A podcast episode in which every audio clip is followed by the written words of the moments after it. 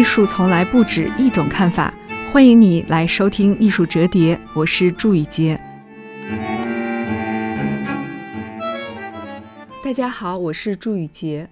过去我非常喜欢一首歌《我的一九九七》，回听这首歌，不但会让人想起自己的童年、青春的一些经历，也会回想起当时那种非常向上的、乐观的情绪，对未来充满了期待感。也许你也喜欢这首歌，但是不知道这首歌的作者艾静老师现在的身份是一名艺术家，而且他已经从事艺术创作十几年了。大部分人的心里，那幅艾静的画像可能还是停留在我的一九九七里那个弹着吉他的女歌手，长发在脑后松松的绑着，刘海盖到眉毛上，嘴角笑容非常的清澈。在九十年代红得一塌糊涂，时代轰然向前。后来的艾静，在一个前途灿烂的年纪，带着某种自毁前程的决绝离开歌坛。不为人知的就是，艾静开始从事视觉艺术的创作之旅，已经坚持了二十年。二零一二年十一月，艾静在中国国家博物馆举行个展 “I Love 艾静”艾静综合艺术展。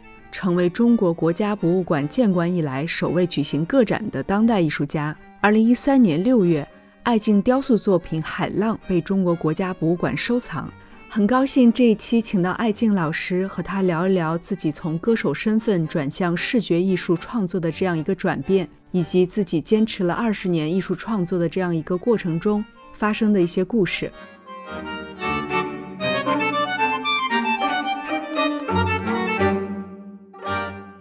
欢迎收听这一期的艺术折叠。这一期我们的嘉宾非常的特殊，确实是读书的时候，我们所有的同学都会喜欢听我的一九九七这首歌。我觉得大家熟知艾静老师，也都是因为他从一个歌手的身份开始的，因为这首歌实在是非常的火，传唱度也非常的高。那艾老师，先请你跟我们的听众朋友打声招呼吧。雨洁你好，听众朋友们大家好，我是艾静。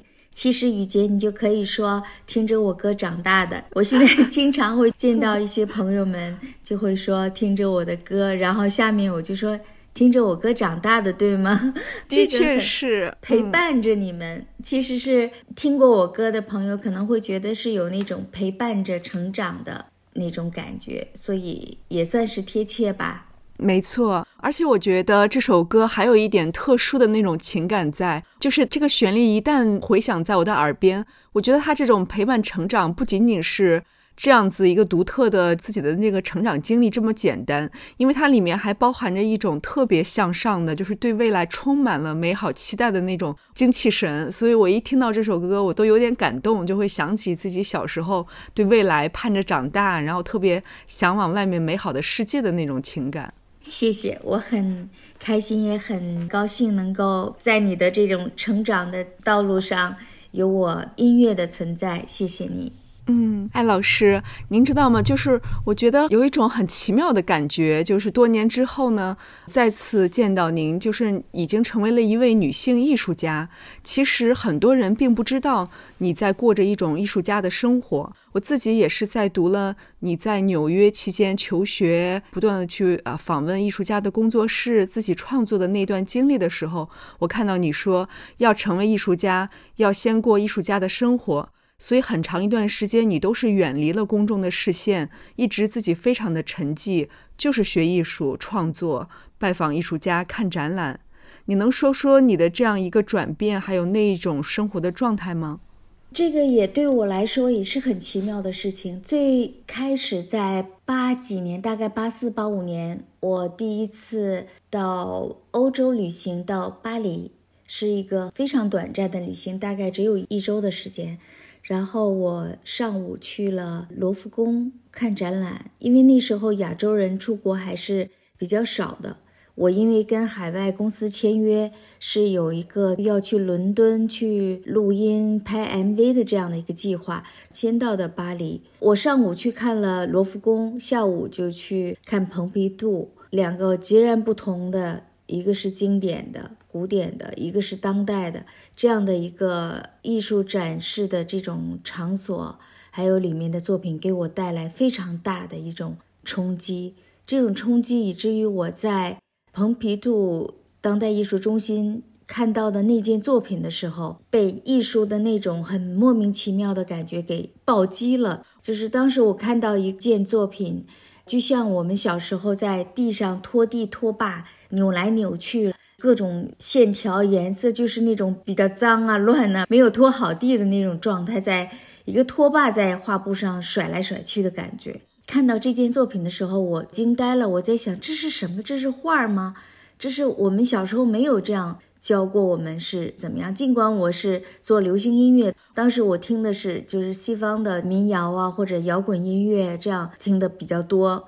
但是我对视觉艺术的领域完全没有涉及。那最早的美术教育都还是在学校里让你画一个苹果、鸭梨或者是杯子什么的。我看到这件作品的时候，我就莫名的激动，因为我看不懂，但是我还很激动，这种感觉。我也很好奇，然后我就坐在蓬皮杜那个广场的外面，看着当时的那个蓬皮杜艺术中心那个建筑。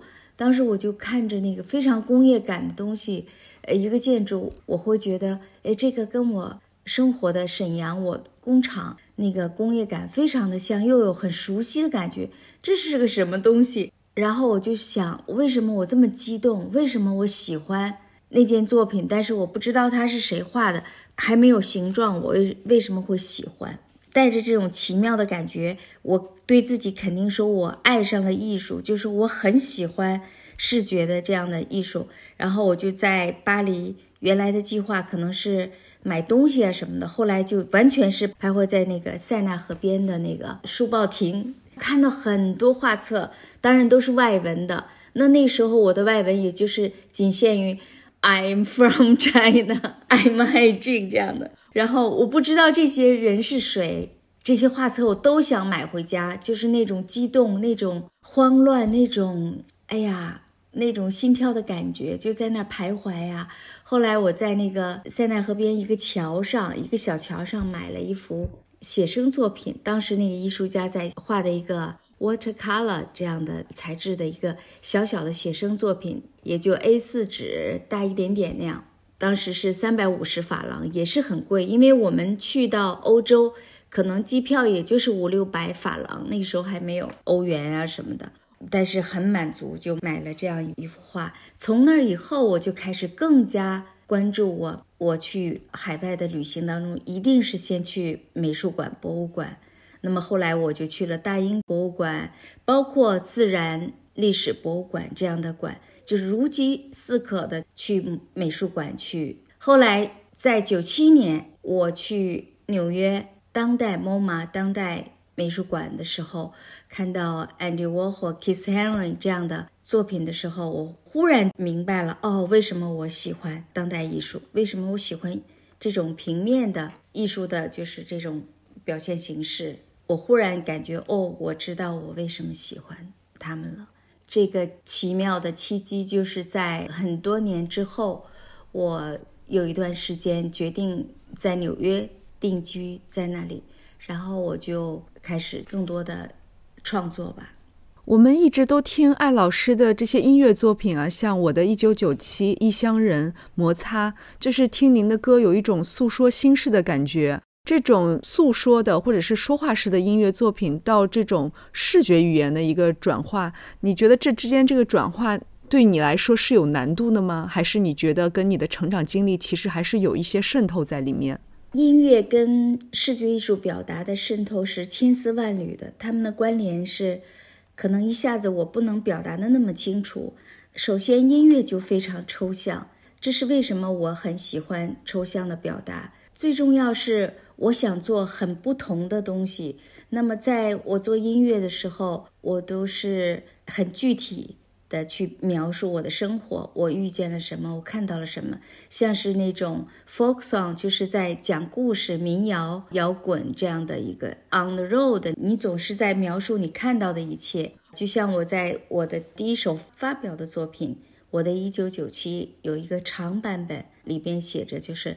我感觉自己像一只猫在流浪，你好像就是一个很孤身走在一个世界各个城市那样，然后你去把观察到的敏感的、敏锐的部分去表达出来。但是在视觉领域的时候，我可能就想把所有感受到的东西，观察的角度还是一样的，跟音乐观察的角度没有什么大分别。但是我就想去掉很多很多语言，提炼出一种意象的东西，一种感受的东西，就是完全不同的表达。我不需要描述过程，我只需要描述我感受到的。刚才艾老师有提过，在逛蓬皮杜的时候会联想到自己沈阳的家乡，我特别能理解这种感受，因为我也看过沈阳的最后的铁西区那个纪录片，对于产业、对于中国工业、东北工业的这样一个末尾或者是一个尾声的这样一个记录，因为蓬皮杜的那个建筑它就是充满了工业质感，我就想到您自己是一个。沈阳铁西人也是产业工人的后代，刚好也曾经赶上过东北重工业那种建设时期，好像那种最繁华的时候。到后来，您可能离开了家乡，也见到了这个产业的一个没落。其实，这样一个产业的变化，也恰逢了中国巨大的一个变革，就是改革开放的这样一个过程。然后，您也作为就是远离家乡去南下寻求发展的那一代人。也是在南方发展了很久，又回到沈阳，也看到了这种工业的人去楼空，产业的不复当年，就是这种没落感和以前的这种繁荣感的交织在一起，对您的创作是不是也有很多影响？其实我是很小，十七岁，就像我那个成名曲啊，呃，十七岁那年离开家乡沈阳，离开的特别早，但是我作为我童年，我是在工厂的幼儿园里长大的。然后，对于车间、工厂、产业工人的这种工作和生活的状态，可以说非常了解。那么，我们家住在就是那种工厂配给的那种集体宿舍，左右的邻居都是我父亲的同事。我在工厂幼儿园里，有时候父母要加班或者什么，我可能就会。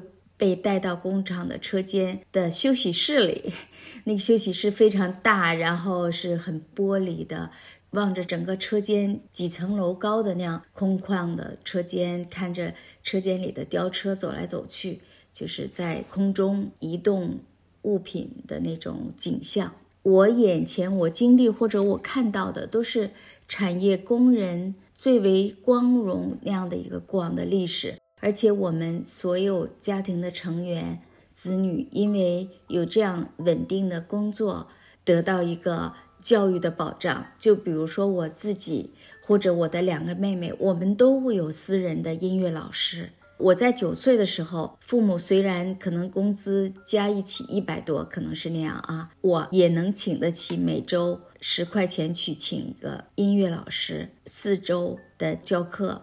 这在一个家庭的开支里面占比比较重的，但是我父母当然这是另外一个说法，就是我父母是支持或者给我们教育的投资。但是从另外一方面去看，就是产业工人在过往那个时期，在产业发展的时期，那么我们的生活是非常好的。我们是在一个特别大的集体里面，有工人们发衣服啊。手套啊，袜子啊，然后那个有什么豆油啊，什么吃的呀，这些过年过节吃的呀，做得好你平分，然后你会一级一级的涨工资啊，然后有医疗的保障啊，工厂里也有卫生所或者小的医院啊等等，所以我经历的那个是一个产业工人非常跟社会的这种很稳定、很欣欣向荣的那种时期，包括工人的那种。精气神儿也是特别积极向上的，总是唱着咱们工人有力量那样的那种。可是，在我离开家乡之后，整个的我们这改革开放四十年吧，工业就随着这个时代的这种需求而逐渐的要走出了，就是边缘化了，然后要转型。这个时期，其实我的家乡的这些产业工人是经历非常艰难的一个时期。他们非常依赖过往的辉煌，然后那种保障、安全感、那种集体劳作的那种力量，走入社会那种恐慌或者是未知，都对每个家庭来说带来一些冲击和动荡感。这些我是从我父亲、母亲每次我回去看他们的时候，他们都会谈到周围的谁谁谁停薪留职了，周围的谁谁谁下海了，周围的谁谁谁什么买断工龄了，工厂现在怎样怎样，都是听父母去唠叨整个这个沈阳的这样的一个变化。直到我看到《铁西区》这部纪录片，王冰导演的，我也是看的相当的震撼。但是我完全能体会和能理解到导演的意图，他记录的那种真实的那个面貌，给了我另外一种力量。另外一种力量就是，当铁西区作为一个外部世界，包括学界、西方的学界。特别关注的、想要深挖的这样的意愿的时候，这是在二零一八年，我决定我的母亲和我的家乡这个展览的时候，我的两位策展人，一个是前比利时皇家美术学院的终身荣誉院长 Michelle b a l d e r s o n 还有就是北京大学的朱清生老师，他们两位老师都跟我提到铁西区，朱清生老师也陪我去看了我要做展览的场地。中国工业博物馆就在铁西区，以前是铸造厂的铸造车间。他们都想让我去把王斌导演的那样的铁西区再深挖出来，因为那样的力量可能是符合西方学界或者是男性想要去深挖的，而我完全去做了一个相反的决定。我想要表达的就是，也曾经真实存在过的一个。很温暖的一种意象，就是在那样一个冰冷的车间里，原厂址吧，就是铸造厂那样的车间里，然后我去再现一个生机勃勃的一种面貌。我在展览前半年就租了六个花房，后来花儿也不够，去种野花野草，移栽到展馆里边。我完全就想把这种逝去的或者是锈迹斑斑的这样的工厂，完全把它。原来的那个曾经有过那种生机、那种希望、那种景象搬回来，或者说再现一次，因为那个记忆也是真实的。那个记忆不仅仅是在我个人或者我跟我家庭有关的人员都有过，那么整个铁西区人都曾经有过，因为我在线的那个场景。原野那种草原的场景，那个区域就在铁西区。后来我们做研讨会的时候，有两位那个老师，鲁美的老师都提到了，说你你的这个就是我们小时候都去那儿玩，大片的草原、野花、野草啊什么的。因为我没有机会能到现场去看这个展览，但是我在那个展览的图册上面也看到了您的这件作品。我当时也是觉得挺震撼的一个视觉效果，就像你小时候的这个记忆给到了你的这种力量，你让繁荣的那一面再次回到一个很冰冷的工业厂房。然后令我特别震撼的另外一张照片，就是您的母亲坐在这个工厂里面，非常静静的一直在编织手中的毛线。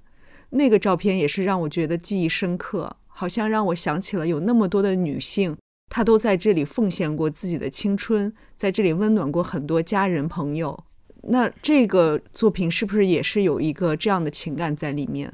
是这样，因为工厂的很多女性，实际上在我小时候那个年代，我们的父母们就是都是双职工，他们既要生完了孩子，把孩子放在托儿所。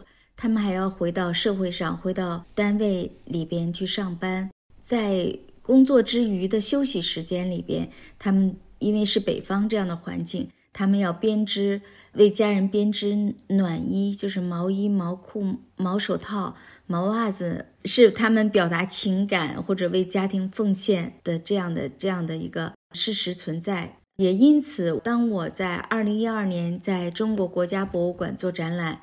要做这件作品的时候，当时我母亲还健在。我母亲带领我家周围的亲朋好友以及他们的家人，这些名字不包含他们的家人，在帮我去共同完成了一个用他们家里的旧毛衣毛线，然后拆洗之后编了那种 love l o v e 这样字母的那个色彩斑斓的这种这种毛线片，然后再把他们这些毛线片。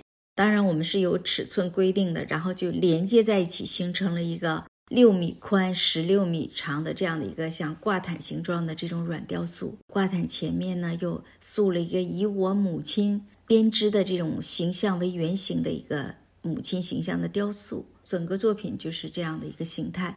当我二零一八年在沈阳工业博物馆去做这个展览的时候，我把这个作品又拿出来，但是展现方式跟国博不一样。我是把这个毯子完全铺到母亲这个雕像的这个脚下，让它像波浪一样，而且是铺在草坪上。我们当然在现实生活里不会把毛衣放在地下，这也是释放一种冲突，超越了生活的那种描述。带来另外一种冲突。艾老师在我心中有一种特别随性的样子，因为我觉得您的那个歌声啊、歌词啊都是非常的随性洒脱。我在想，你也曾经提过，在一个地方待久了，就会像上班一样枯燥无聊。所以呢，你看你的职业也是，本来是做歌手，已经受到了大家的认同，也受到了非常多人的喜欢。可是你又选择了完全不一样的艺术语言，你自己也觉得艺术家应该过一种游牧生活。你觉得自己为什么会喜欢或者向往这种游牧式的生活方式？是不是也是这种方式可以去化解你小时候的这种工业化、制度化的一个成长环境的记忆？这个现在分析起来，可能是跟我的血液有关，因为我其实是满族人，但我们是可能是游牧民族的那种，总想在骨子里老想是着迁徙啊，然后。征战啊，那种虽然我是个女性，但是我觉得，因为我母亲从小就想把我塑造成男性，我们家三个女孩，她就一直想把我塑造成她的儿子。她也是直到她去世之前，她都一直叫我儿子。这样，无论是在家里还是公共场所，反正她想叫我的时候，就是叫我儿子。也许是因为这些的因素，所以我总觉得。不安分于一个固定的场所，当然也是因为这样一种旅行的生活能够给我带来很多看到的东西而产生的这种感受吸引力，让我每隔一段时间就要出去旅行一次。我马上下周要先去日本，然后回一趟纽约，再去欧洲。我知道艾老师旅居过特别多的城市。也有很多不同的国家，从沈阳南下到广州，到纽约、东京。那你觉得在不同的城市，它会给你一些不同的艺术滋养吗？这个一定的。就比如说，在早年九十年代，我在日本参加很多的音乐节，因为我当时签了日本的 Sony 唱片的国际部，然后我在那儿参加很多音乐节，包括也完整的录了第三张我的个人专辑《追月》。那个时期也是日本经济泡沫之前，那一次危机是一九九八年。九八年之前的日本就是特别的繁荣，繁荣到就是他们印刷品、设计产品过度的包装、过度的去诠释。任何一个小店，它都会有名片、有宣传单张、有小册子去诠释他们的产品，然后。把一个很小的普通的产品，它的包装一层又一层的就去做这种形式感的东西，因为太有钱了嘛，所以它就是完全是陶醉。那个时候正好我在日本，所以我觉得我最初的那种视觉的美学的吸收，第一是从唱片封面，第二就是从那种杂志和这种包装品、宣传品的。设计上学到的，因为这些包装和宣传品，在一个很薄的，就是甚至是单张卡片一类的这样小的面积上，它要展现的东西内容很多。这种语言的整合，这种提炼，对我肯定是有种帮助的，潜移默化的。因为我记得我特别喜欢这些花花绿绿的，然后有设计感，包括又有很多图片的这些纸张。我就是走到哪儿拿到哪儿，因为你不拿的话，别人也会塞给你。你去一个小吃店，或者去一个蛋糕店，或者是去一个餐厅，或者去一个百货商，他他们到处都要塞给你，在马路上他也要塞给你，所以你就变成眼花缭乱，然后你就收集了很多。尤其我是在参加音乐节的时候，有其他歌手的那些宣传单张啊，什么什么，那就音乐季，他们叫音乐季的时候，那就更多的宣传单张。收集了很多，不舍得扔，然后看看，因为我旅行也是太多，最后还是扔了，扔了很多很多。但是就是这些潜移默化的这种看，可能是最早我对平面的这种简洁语言的这种熟悉，对我后来去理解 pop art 或者是抽象的，可能是有一个间接的帮助。是的，因为我研究艾老师的作品，也发现其实您是非常熟悉当代艺术的语言，比如说对于某一个符号的反复重复的一个使用。对于这种波普里面比较直白的，然后用这种鲜艳的色彩、不同的色彩，这样一种非常直接大胆的这种表达，所以接下来就想聊一聊您的那个艺术里面一个很重要的一个主题，就是爱。我记得一九九八年的时候，艾老师制作了自己的就是新专辑《Made in China》，里面歌词中就已经开始使用了“爱”这个字眼。嗯，我爱你中国，尽管你还不够好，母亲啊，我不能选择。I'm made in China。后面就是进入艺术创作之后，也是用了 I love 这个主题。其实我还蛮想知道艾老师为什么会选择 love 这样一个符号作为自己创作的一个原动力。它有点像您的这种原符号，是不是可以这样理解？你刚才提到的那个“我爱你中国”，这是我在我以往写歌词里边第一次用“爱”这个字眼。这一次爱就是是对一个对于我的祖国这样发出的。然而这张这张唱片确实是我的一个音乐工作或者音乐作为一个职业的话一个转折点，因为它的出版并不顺利在国内。然后这是另外一个话题。我想说的是，我也在考虑为什么我会选择了 love 这个符号。当我决定用 love 这个符号去做视觉的时候，我当然遇到了。Indiana，他就是用 love 做艺术的。那么最早我在日本大街上，在他的那个雕塑前还拍过照给杂志。可是当时我并不知道是谁做的，为什么这样？那么在艺术界你也知道，就原创非常重要。当一个世界级的艺术家已经用一个符号被世人肯定了，你还要拿这个符号去做，为什么？那么我就给自己提的问题：为什么？但是我后来我在想，自己在音乐的时候用书写的方式就出现过 love 这个不停的书写，这是为什么？包括其实今天我上午在家看纪录片的时候，我也在想，我为什么会选择 love 这个符号作为我一个主要的视觉语言，就是符号去把它展开。我想可能是我在。很多时候，我当遇到 love 这个符号的时候，可能就问题就解决了，或者是说，我认为这样可以解决所有的问题。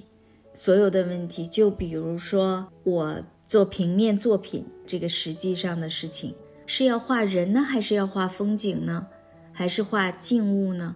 我都不想，因为我们的前辈或者我们的同行、其他老师已经。把这个描述已经做到极致了，那么我去做什么？我想还能不能可能在一个 love 这样的一个符号里边，制造出一种绘画语言，或者是制造出来一种意象，让别人有所感受，那是多难的一件事儿呢？因为它没有形象，但是它有结构，这个很有意思。但是它没有形象，你要给它赋予色彩。这是一种手段之一，也因此给我想要决心这样去做的时候，也给我带来了其他很多不同型类的作品。love 符号是隐藏于其中的。比如说，我有一件装置作品叫《生命之树》，我不知道你有没有关注到，是用几万双的筷子组成的一个树的结构。这个是二零零九年我第一次参加中国当代艺术的这种联展。策展人是吕鹏老师，这个展览叫《改造历史》，在北京的国家会议中心举办的。当时女性艺术家不到百分之十，一百多位艺术家里包含了传统的书画吧，应该是我忘记了。总而言之，不到十几位的女性，我是其中一个。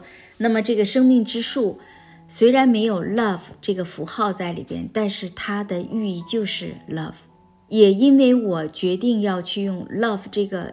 概念去创作艺术，它无处不在，它不见得是一定要显形。给大家。它也许是用另外一种隐藏在里面的，但是它的意义在里面延伸的。另外一件作品是我用了马克吕布一张图片，如果我没说错名字的话啊，他的一张图片是一位女士拿着一朵花儿插到了准备去参加越战的士兵的那个枪口上。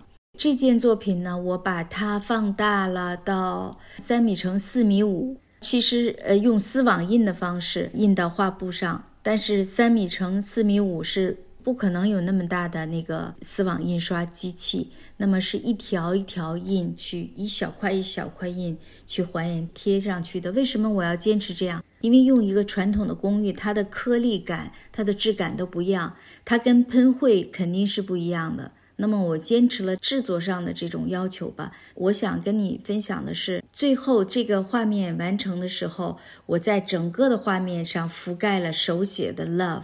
那么这件作品我给它取名叫《枪与玫瑰》，签名在最下角。书写花了几个小时，四五个小时。嗯，因为你想想，三米乘以四米五的半个梯子。那么我想说的是，当我决定用 love 这个概念观念去做视觉艺术的时候，我发现了，其实 love 它可以展现的、表达的东西特别多，绝对不仅仅限于我们。人与人之间，或者是什么，就是我们普遍层面意识到，从家庭、个人、亲情、友情、爱情这样的 love 可以延伸的东西，发现的东西特别多。而我也通过 love 这个创作或者这个符号要去做这样的东西，我对整个社会环境的关注点也会开阔了很多。我能感受到艾老师就是在使用这样一个很普遍的、几乎说非常简单的一个符号时所用的一些心思。比如说，今年三月，艾老师也参加了我策划的深圳的这样一个女性艺术家群展。当时，艾老师是我们的艺术家，有两件雕塑作品，虽然也是 love，但是用的是不锈钢的这样一个材料。这样一个很有冲突的材料，就非常的耐人寻味了，因为。当时你也介绍这件作品的这样一个媒介，不锈钢的材料，人摸上去是有温度的一个传导，但是呢，人的手拿开以后，很快这样一个材料又变回了很冰冷的状态。其实就是让大家在反思真正的爱的这样一个含义，爱是不是都是很短暂的？像我们追求的那些爱情呀。浪漫的、撕心裂肺的爱吧，就是很年轻人很喜欢的爱情，在往往很多时候它都是非常残酷的。所以我觉得你好像在用爱这样一个简单的符号，试图去传递更深层次的一个人的本性，或者是这个爱非常丰富的一个面相。是这样，我想就像我之前说的，当爱成为信仰，艺术是指引你爱能到达的地方，大概是这样的意思。当我决定用 love。创作的时候，你就会发现很多的路径都可以去表达不同的感受。就像你刚才也提到的，这个金属的 love，它特别的有秩序，特别冰冷，但是却刻上了一个 love 这样一个感性的、带有温度的、带有情绪情感的字。包括我们去跟金属的传导这之间，人和金属之间的这种。这种关系也会给你一些提示。这样的一个创作过程，对于我来说，也是一个实践、思考和感受的一个过程。我们在深圳做展览的时候，刚好也是经历了深圳疫情的一个小规模的爆发。当时的俄乌局势非常的紧张，也就是在我们布展的那个拆艾老师作品的那一天，然后战争也爆发了，就是我们掏出新闻看到。所以，当我们把编织的全部都是爱这样一个标志的毯子挂在美术馆的这个现场的时候，我又觉得仿佛被这种布满的 love 所治愈。我就在想，你看世界上面在发生了那么多事情，可是人们往往忘记了最简单的一个答案。就像艾老师说的，可能这个 love 就是呃，你认为所有一切的一个解决方法。是的，嗯，你的感受特别敏感。我相信 love 是我们解决我们跟社会、跟这个环境、跟宇宙的关系。我们如果坚信 love 能够改变一切。那么世界就会美好，才会有那样的感觉。可能是外面在战争，还有疫情。当你看到这个字的时候，你可能会特别有触动的感受。同样，我也是坚信，love 可以让世界变得好。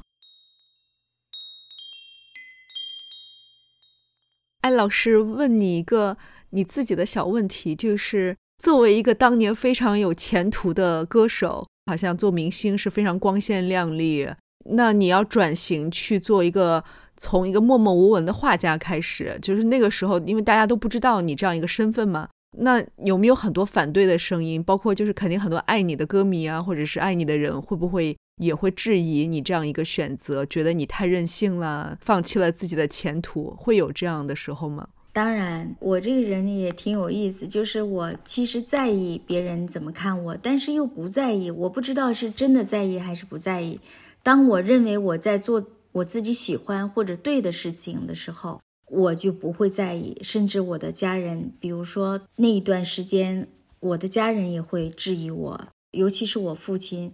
我父亲小时候呢是给我伴奏啊，我唱歌啊，考艺校啊，来北京唱歌。他会觉得你是音乐家，音乐是你的血液里、血统里的东西，你怎么会去做画家？跟你有什么关系？而且脏兮兮的，他会觉得。你怎么会在这样的一个群体里啊？或者是他觉得有不理解？因为尤其是有一次，他真的跟我谈过，就是刚才说的那段话，是在他来北京看到我，他说：“你这个外套一个月都没换过了。”你你 对你你天天去干嘛？像装修工人一样是吧？对，但是我那个外套我很喜欢，一个橘红色的外套啊，是一个白色拉链。我有一段时间天天穿一件外套，但是这个外套我是洗的，好不好？这个外套因为是尼龙的，很容易干。他不知道，那你想。我穿这样的外套的时候，也大概就是春秋啊这样的季节，就是很容易干。他没有看到，他只是看到我每天穿一件外套，就像像魔怔了似的，每天不知道去干什么。我出去干什么，一回来是说去画画了，他会觉得，他说这跟你没有什么关系。当然，后来我妹妹也是把他从日本骗回来。我说你现在组织需要你，你要回来为我做贡献。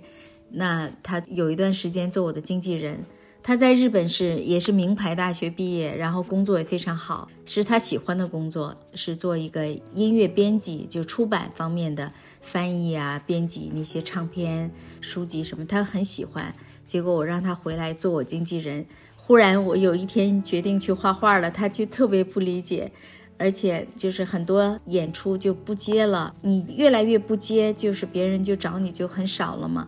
他就不明白为什么这样。我说，因为我有一个画展要去做。他说，画展是很久之后的事情，半年，比如说半年、一年。然后你怎么现在就开始不接工作了？就是家人当然对我的不理解，我是在意的。就这样，就一步一步过来了，每一步都很艰难。那你现在回忆这走过来的十几年的艺术家的道路，你觉得是一种？啊，有没有一种庆幸的感觉？觉得还是庆幸自己没有放弃，这样做出一个嗯选择也好，或者是这样一个非常艰难的转变。这个是个性使然。我当然非常爱音乐，我认为我也没有离开音乐多远，只不过我的这种创作的欲望和心情能够通过视觉艺术这样的媒介延续下来，我很幸福，很快乐。这一点是肯定的，我不太会在乎最后我是什么。我不是在一本书里说做艺术家这个这个标签，其实我并不看重。我不会停留在别人说我是歌手，你是词曲作者，你写过书，你就是作家。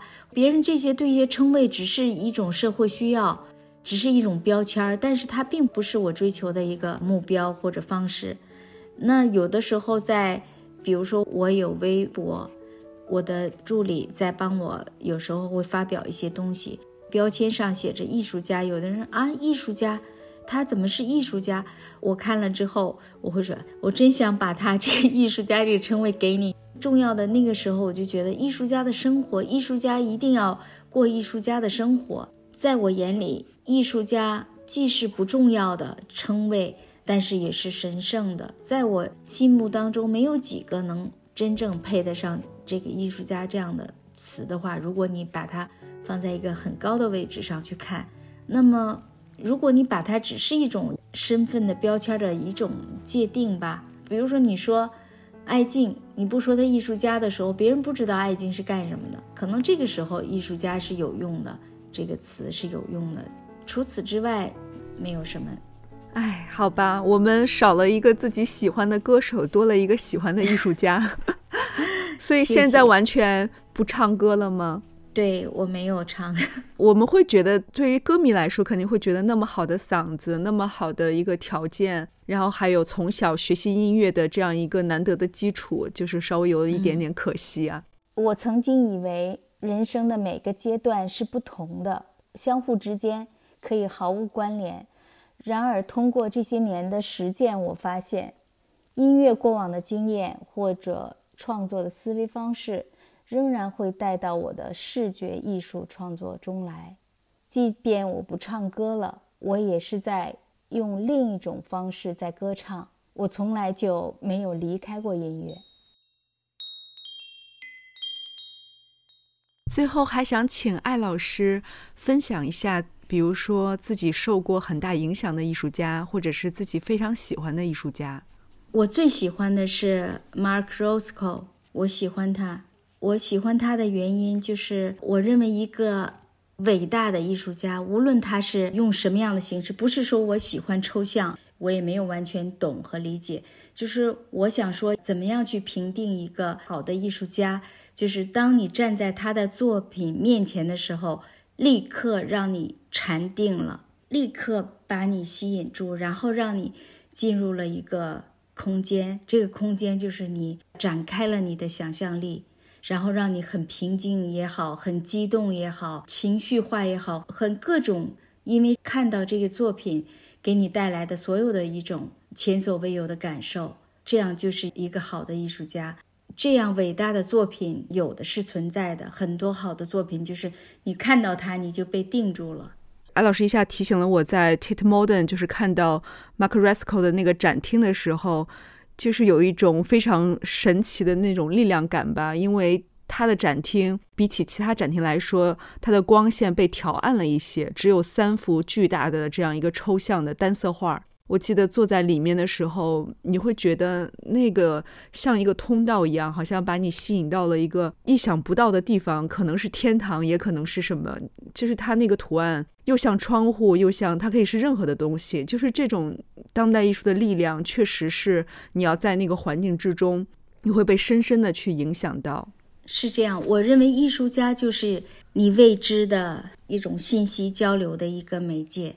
尽管我们做的就是我们是一个世俗的人，但是我们的艺术创作的时候，我们一定是特别神圣和特别这种干净，就是离开了就世俗的这个层面，然后你去接受很多的信息，然后这些信息当然就是想象力，通过通过很多不同的手段，比如说架上也好，雕塑也好。装置也好，然后去展现出来，这个过程就是你跟外部信息去接收，然后在你的脑子里形成的这样的一个创作概念的一个过程。为什么我喜欢孩子们的画？因为孩子们就是他没有，他还没有被干扰。孩子们就是他们的想象力特别的纯粹干净，然后天马行空，这些创造力成熟的艺术家，哪怕他是九十八十。他也一定有，就像孩子们一样的那种，他不去干扰这些东西。我现在是什么身份？我是不是科班出身？我是不是什么学院出来的？我什么都不是，我就是一个很纯粹的一个有想象力的这样的一个载体。然后我接收到的讯息，然后我想象的那种画面，我能把它完成。我认为这个很重要，这个会给周围的人们带来一些美好的感受，或者觉得这个是很重要的。这个倒是让我想起了毕加索说的那句话：“我用了十三年的时间就可以画得像文艺复兴时期的大师一样，但是我却用了一辈子的时间回到小朋友那个天真的状态。”是这样的。当然，因为我这些年看了很多孩子的画之后，我会更能够分辨那些想要靠近孩子的创作，跟他真正的有童心的创作，你是能分辨出来的。这也是很有意思的。所以在这个第七年的时候，特别奇怪的是，我喜欢的两位艺术家 Keith Haring 跟那个 Mark Roscoe，他们都在不同的参与过儿童的教育啊。比如说 Mark Roscoe 早年长时间有一段时间是教授孩子画画，然后他也写过一些著作、一些著论，是关于那个儿童绘画的。Keith Haring 他也有一个儿童儿童艺术基金。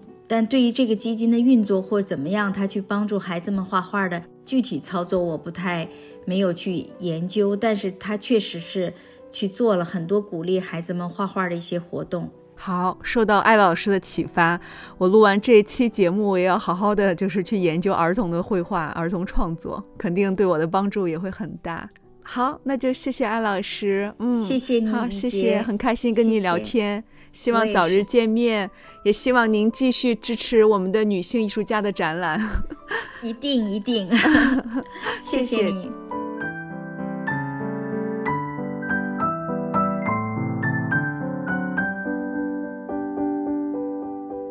在今天，跨界已经成了一个特别时髦、非常流行，大家非常喜欢去讲，并且成了一个商业的借口。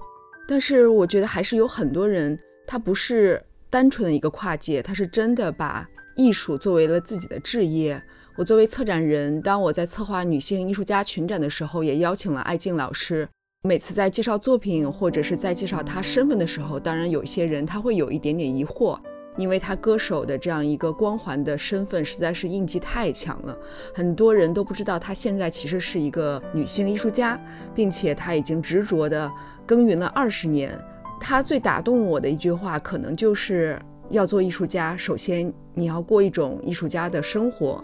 这也就能解释了为什么很多人并不了解他现在艺术家的身份，因为他更加的洗尽铅华，更加的沉浸在自己的艺术世界里面。这一期节目，我就觉得特别的开心，用另外一种方式让大家重新认识爱静，重新打开他的艺术世界。谢谢大家收听这一期的艺术折叠。如果你有任何的想法或者建议，欢迎留言给我，我都会一一回复的。